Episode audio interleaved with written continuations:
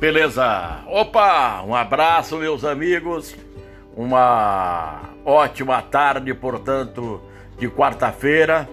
Estamos chegando no final do ano. Tá terminando a temporada 2020. Não vai deixar saudade, não. Até pelo contrário. Machucou muito os nossos corações. E enlutou muito o povo paraense o povo brasileiro, o povo mundial, de um modo geral.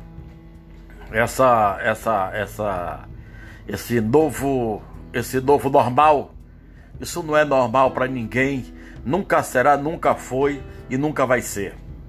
Triste, mas lamentável profundamente. E as nossas autoridades da saúde ainda brigando para ver se conseguem uma vacina. Dizem que já tem vacina, tem duas aí, estão sendo testadas, tudo quanto é, é, é, é, segmento do mundo.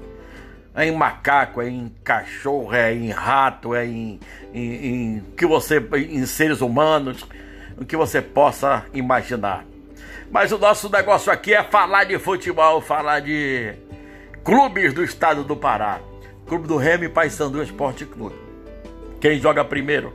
É no domingo, né? É o Clube do Remo. O Remo joga na cidade de Erechim, interior do Rio Grande do Sul, contra a equipe do Ipiranga. Primeiro jogo aqui, o Ipiranga se fez de difícil, mas o Remo venceu o jogo, 2 a 1.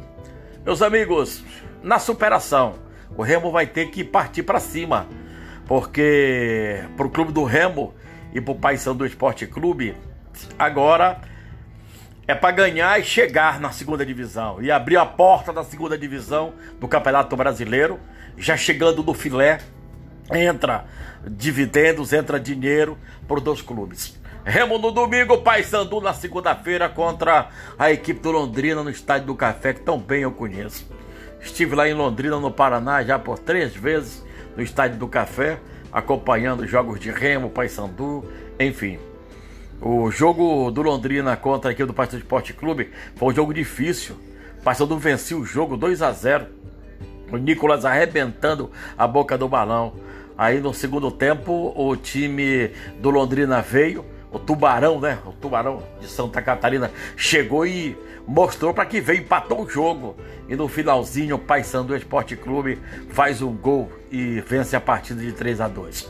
Isso aí é só para só deixar vocês é, atentos. O que é que vai acontecer na segunda-feira no Estádio do Café? Jogo difícil, porque o Londrina é o time que vem fungando aí no cangote do Remo e do Paysandu Esporte Clube. Uma vitória do Londrina tirou dos dois.